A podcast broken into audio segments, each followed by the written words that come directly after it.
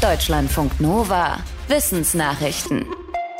Keine Gebärmutter, keine Befruchtung und trotzdem ist da ein Embryo mit einem schlagenden Herz. Das haben Forschende aus Israel geschafft. In einer Studie im Fachmagazin Cell berichten sie von ihren künstlichen Mäuseembryos, die in einem Bioreaktor herangereift sind. Sie entwickelten sich aus Stammzellen in einer Petrischale. Das heißt, es wurde kein Ei mit Sperma befruchtet, so wie sonst Leben entsteht. Dennoch seien Ansätze von Organen gewachsen und auf einem Video ist ein Herzschlag zu sehen. Die Embryos entwickelten sich aber nicht zu lebenden Tieren weiter. Die Forschenden vom Weizmann-Institut schreiben, dass sie mit dem Versuch mehr darüber herausfinden wollen, wie sich Stammzellen zu verschiedenen Organen entwickeln. Eines Tages könnte es dann möglich sein, mit künstlichen Embryomodellen von Menschen Gewebe und Organe für eine Transplantation zu züchten. Einer der Professoren sagte, der Embryo sei die beste Organherstellungsmaschine und der beste 3D-Biodrucker. Man habe versucht, das nachzuahmen. Ein deutscher Stammzellbiologe sagte der Washington Post, parallel müsse diskutiert werden, wie weit man gehen will. Bei Vögeln scheint Intelligenz ziemlich unterschiedlich verteilt, je nach Art. Papageien zum Beispiel gelten als kreativ, sie können zählen oder Werkzeuge nutzen und auch Krähen haben den Ruf, ziemlich clever zu sein. Enten, Hühner und auch manche Greifvögel eher nicht. An der reinen Größe des Vogelgehirns liegt das laut einer Studie nicht. Forschende aus Katalonien haben die Gehirne von mehr als 100 Vogelarten aus 24 Familien untersucht. Dabei zeigte sich, Arten, die als intelligenter gelten, haben im Verhältnis zur Körpergröße mehr Gehirnzellen. So finden sich in Papageienhirnen mehr Neuronen als in etwa gleich großen Hirnen von Gänsen oder Eulen. Im Vorteil sind offenbar auch Arten, deren Küken Nesthocker sind. Sie schlüpfen nackt, blind und bleiben länger im Nest. In dieser Zeit bilden sich dafür noch viele Nervenzellen. Anders als bei den Nestflüchtern, sie kommen weiterentwickelt aus dem Ei, können praktisch sofort laufen oder schwimmen. Dafür entwickeln sich ihre Gehirne dann kaum noch weiter. Vier Jahre lang hat die Entwicklung gedauert. Jetzt hat ein erster Patient in den Niederlanden einen neuen künstlichen Unterkiefer aus Titan bekommen. Er wurde mit einem 3D-Drucker hergestellt und soll genauso geformt sein wie der alte Kiefer des Patienten. Auch das Gewicht ist gleich. Grundlage für den Titanknochen sind MRT- und CT-Scans von früher. Nach Angaben des niederländischen Krebsinstituts ist die Operation erfolgreich verlaufen. Der Patient soll damit normal essen, trinken und sprechen können. Der Mann litt an Krebs. Wegen der Tumore mussten ihm Teile des Kieferknochens entfernt werden.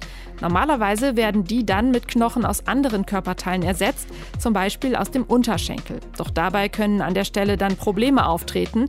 Eine andere Möglichkeit ist es, Metallplatten einzusetzen. Die können aber brechen oder in die Haut eindringen. Deshalb hofft das Team auf einen Erfolg der 3D gedruckten Knochen aus Titan.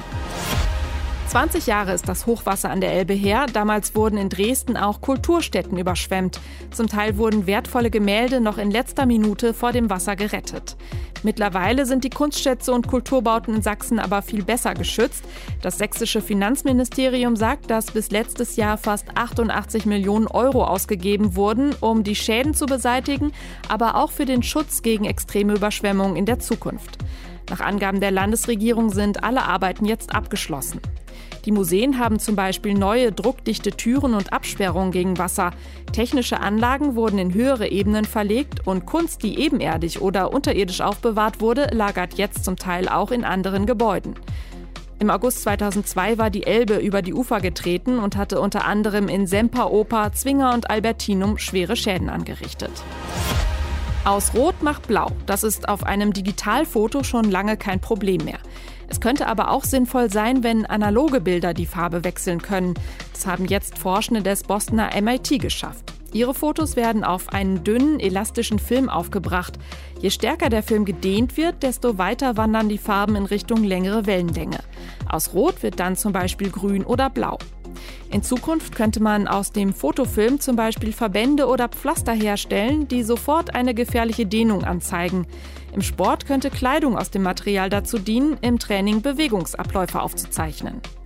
Die Technik für die multispektralen Bilder stammt eigentlich schon aus dem 19. Jahrhundert.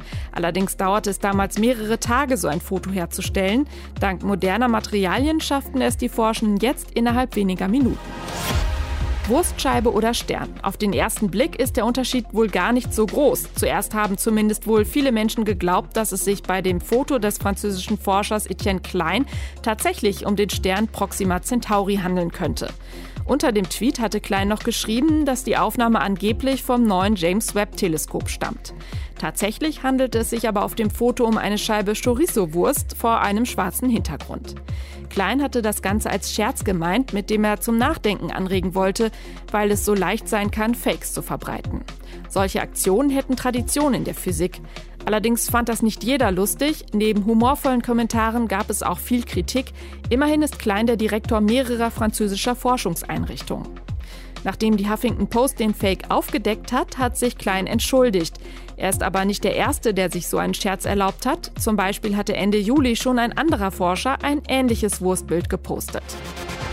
Deutschlandfunk Nova